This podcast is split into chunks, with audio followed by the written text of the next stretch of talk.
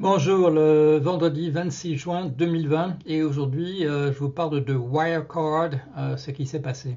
Alors Wirecard, c'est une compagnie allemande très importante qui vient de faire faillite. Elle faisait partie du, voilà, du DAX 30, c'est-à-dire euh, parmi les, les, 30 plus grosses entreprises d'Allemagne. c'est une entreprise dont le business consistait à à s'occuper de ce qui se passe entre le moment où vous utilisez une carte de crédit dans un magasin pour euh, régler euh, vos courses et le moment où la compagnie reçoit l'argent véritablement de votre, euh, de votre banque. Elle s'occupait donc de l'ensemble de ces opérations au nom de la banque et au nom des, commerçants et en, vous représentant vous, détenteur de la carte. Et euh, cette entreprise, donc euh, très très importante, qui possédait en plus de, elle, était, elle, possédait une, une, banque à Munich en, en Allemagne et elle euh, se targuait d'avoir des filiales importantes, en particulier à Dubaï et aux Philippines, où elle affirmait qu'un ensemble important de ces opérations financières se passait. Or, en fait, il s'agissait de coquilles vides, il ne se passait rien. Et ce qu'on a découvert ces, jours derniers, c'est donc qu'il y avait 1,9 milliard d'euros qui étaient censés exister en, liquide quelque part, qui en fait n'existaient pas. Euh, démission d'abord du, président de la, banque, après quelques justifications qui n'étaient pas très convaincantes, et euh, déclaration de, faillite de l'entreprise. Comment est-ce que ça a pu être possible? Ben, C'est une escroquerie, mais c'est une escroquerie de type absolument classique. On a prétendu qu'il existait des choses qui n'existaient pas. Il y avait, euh, alors, qu'est-ce qui a fait ça? Ben, Évidemment, c'est des, comptables aidés, par des juristes. Euh, les juristes étaient là essentiellement pour essayer de deflect, pour essayer de, euh, répondre aux, doutes qui apparaissaient. Il n'y a pas des lanceurs d'alerte apparaissaient le Financial Times, au début 2019, il y a, plus d'un an, avait fait une enquête et avait dit qu'il se passait des choses qui n'étaient pas très catholiques du côté de cette banque. Alors que faisait, que faisait la banque? Elle lançait son, équipe de sa meute de juristes et sa meute de juristes disait que envers les gens qui mettaient des doutes ou envers le Financial Times, euh, disait que ces gens étaient à la solde de ceux qui spéculaient sur le marché euh, qui vendaient short les actions, c'est-à-dire qui essayaient de faire baisser le prix de l'action, et que donc il s'agissait de, de, la part de ceux qui dénonçaient euh, les malversations, il s'agissait euh, de manœuvres, de manœuvres pour attaquer les, les, actionnaires. Et vous savez, sur les marchés financiers, les gens qui sont les mieux protégés, je vous apprends rien, ce sont les actionnaires. Alors, je vois, dans, je vois dans la presse qu'on fait un parallèle entre, euh, ça et Enron. Euh, Enron, euh, c'est plus, ça ressemble plus à l'affaire Madoff, je dirais, qu'à Enron. Enron, vous le savez peut-être, ça fait partie des, choses sur lesquelles j'ai bien, planché, j'ai bien étudié ça. J'ai publié même un livre, le seul que j'ai écrit directement en américain, publié en, en 2003 donc chez McGraw-Hill. Enron, c'était beaucoup plus subtil. Euh, voilà, je vais dire deux mots à propos de la comparaison. Euh, Enron, c'était ce qu'on appelle de la comptabilité créative, c'est-à-dire que ça, ça, utilisait toutes les subtilités possibles euh, des outils financiers, des produits dérivés, essentiellement pour bénéficier sur un plan fiscal d'opérations qui n'existaient pas ou qui... enfin, je vais vous donner un exemple, le fameux exemple de la du swap d'argent liquide. Qu'est-ce que c'est un swap? Un swap, c'est un échange. Alors, le fameux swap d'argent liquide auquel recourait Enron, et ils avaient même obtenu de leur euh, auditeur euh, Anderson, Arthur Anderson, que celui-ci produise un papier blanc euh, qui justifiait la, procédure. Alors vous allez voir la, procédure, j'en ai parlé voilà, en 2008 ici, ça consiste pour deux entreprises d'échanger le même jour la même somme d'argent dans, la même, euh, devise. Alors vous vous dites, euh, si vous réfléchissez un tout petit peu, qu'il se passe rien évidemment. Euh, vous donnez un million de dollars à quelqu'un et il vous rend un million de dollars le, même jour, il ne s'est rien passé. Alors pourquoi est-ce qu'on faisait ça? Parce que les deux entreprises en question, et ça pouvait être la filiale de, la même entreprise, Enron a fait ça, elle mettait, les sommes qui étaient échangées dans des rubriques comptables différentes, euh, dont l'une pourrait euh, prétendre que c'était des versements d'impôts et que donc euh, il n'y aurait pas d'intérêt, à, payer sur les sommes en tant que telles, sur les, cash flows, des choses de, cet ordre-là. Enron a, utilisé des tas de moyens essentiellement pour que le, risque, le risque en fait disparaisse, mais pas les sommes d'argent, pas de somme d'argent. Ce qui s'est passé, c'est que donc en, 2001, Enron, qui avait beaucoup mieux résisté que les autres firmes, on, le dit rarement, on dit oui, c'est une firme qui s'est écroulée. Oui, mais le fait est que c'était une firme qui avait résisté beaucoup mieux à, la, crise des, voilà, des, startups, la crise boursière des startups. Elle, elle, elle continuait de vivre. Mais elle a, fini, par tomber parce que le doute s'est instillé sur, où était exactement l'argent. Est-ce qu'il n'y avait pas du risque effectivement qui était caché? Il y avait du risque caché un peu aux États-Unis sur le plan boursier.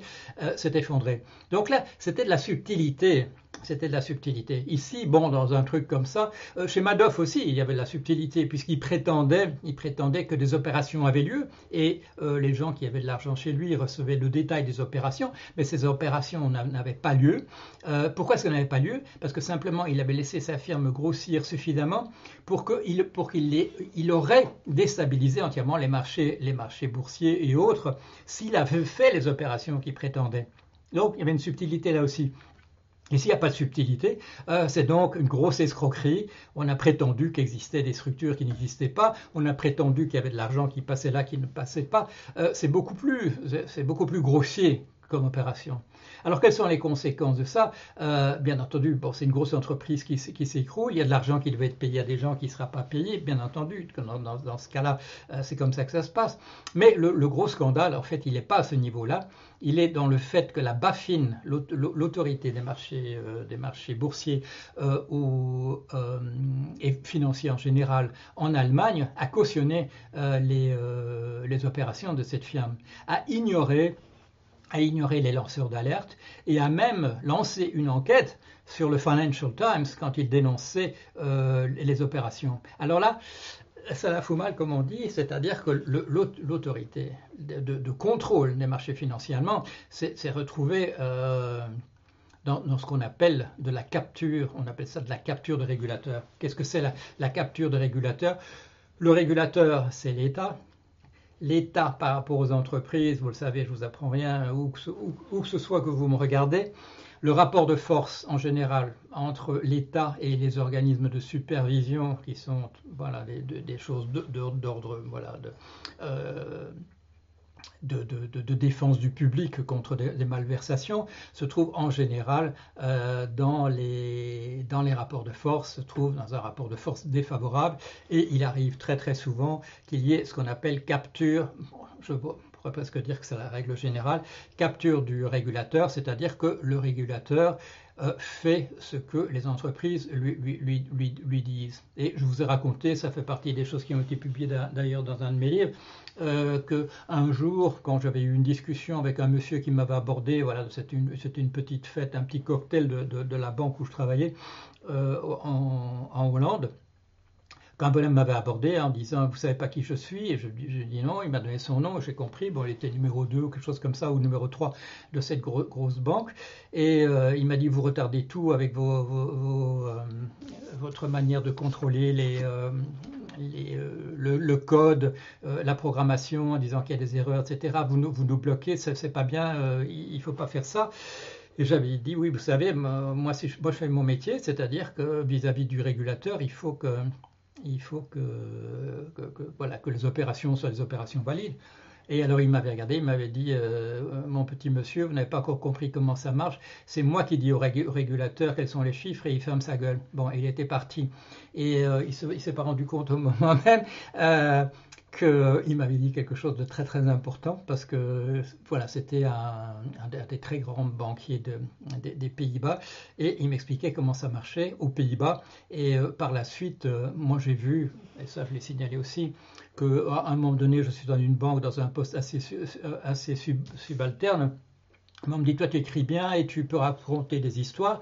Euh, voilà une lettre du régulateur qui nous dit qu'on devrait changer ceci ou ça. Et je dis, qu'est-ce qu'on répond? Eh ben, euh, On me dit, bah, tu réponds ce qui leur fera plaisir. Voilà. Et donc, c'est comme, ça, que ça marche. Et là, maintenant, ça apparaît avec cette histoire de, Wirecard, ça apparaît en surface. C'est-à-dire que le BaFin, ou la BaFin ou le le, le, régulateur des marchés euh, boursiers en Allemagne, a absolument pas fait son boulot. Et en plus, il a fait des choses qui sont tout à fait répréhensible, bien entendu, puisqu'il a lancé des enquêtes sur les gens qui dénonçaient, euh, les, malversations. Alors, qu'est-ce qui s'est passé? On a vu ça ce matin. Maintenant, l'ESMA, euh, European euh, Stock Market Authority, l'autorité des marchés boursiers européens, va enquêter sur la BaFin. Alors, pour conclure, vous savez que tout ça, c'est pas bon pour le milieu, les milieux financiers. Pourquoi? Parce que ben, nous avons des monnaies fiduciaires, c'est-à-dire qui reposent sur le fait de la confiance, parce qu'on sait qu'il n'y a plus d'or derrière, il n'y a plus de vrai argent, métal, etc. C'est sur le fait qu'on croit que c'est un truc qui peut marcher et qu'on fait confiance aux autorités. Les autorités font, font pas leur boulot. Ça, c'est pas bien. C'est vraiment pas bien pour, euh, pour la confiance des marchés. Et les marchés, c'est nous. On n'est pas les grands acteurs des marchés. Qu'est-ce que c'est les marchés quand on les marchés? C'est les grosses banques, bien entendu. Les toutes, toutes grosses, banques, c'est eux les marchés. Et nous, on est tout petits acteurs, mais enfin, on est quand même les marchés, je dirais, en, bout de, voilà, euh, au, bout de l'impasse, il y a quand même nous euh, qui, qui nous trouvons là. Et il faut que, bon, si les banques font plus confiance aux, régulateurs, euh, si nous ne faisons plus confiance ni aux régulateurs ni aux banques, euh, c'est pas bon, c'est pas bon, ça provoque, euh, vous le savez, ce que M. Cantona nous avait dit il y a une dizaine d'années, que lui avait tout à fait compris comment fonctionnait la finance, mais que sa spécialité, c'était pas ce truc-là. Euh, si vous voulez faire tomber le système, il a dit c'est pas la peine de faire la révolution en allant euh, peut-être prendre des coups dans la rue. Euh, il, faut, il suffit de retirer votre argent de la, banque. Et les banques savent ça, et c'est une des grandes justifications pour, pour qu'elles soutiennent le, mythe de la création monétaire par les banques commerciales, c'est-à-dire bon, cette histoire, ce bobard que les banques auraient le droit de créer de l'argent de toutes pièces ça rassure le public et euh, il y a des gens qui peuvent se dire euh, le jour où ils voudraient aller retirer leur argent de la banque, euh, bah bon, le jour où elle aura besoin d'argent, eh ben, elle, créera sur le papier l'argent qui lui manque. et c'est pas vrai, c'est pas vrai. moi, j'ai travaillé pour Indy Mac Bank aux États-Unis et du jour au lendemain, il y avait une grande bannière sur la banque il y avait eu la police le, le jour d'avant pour canaliser les gens qui voulaient retirer de l'argent le vendredi. Et puis quand la banque a rouvert le lundi, il y avait euh, un grand panneau entre IndyMac et Bank. Il y avait euh, IndyMac Federal Bank, un calico simplement qu'on avait collé pour dire que c'était devenu une banque fédérale. Et ça, le milieu financier n'aime pas trop non plus, quand, l'État est obligé de, nationaliser euh, des trucs qui se sont écroulés, qui sont trop gros, et qu'il faut que ce soit, que ce soit le public, euh, que ce soit l'intérêt général euh, qui prenne le relais par rapport à des financiers qui n'ont pas, qui, n'ont pas été à la hauteur de la tâche. Alors voilà, c'est une chose dont on va encore parler, mais un, un, rapide petit portrait de cette histoire de Wirecard, ce que c'est et les implications que ça pourrait avoir. Voilà, allez, merci.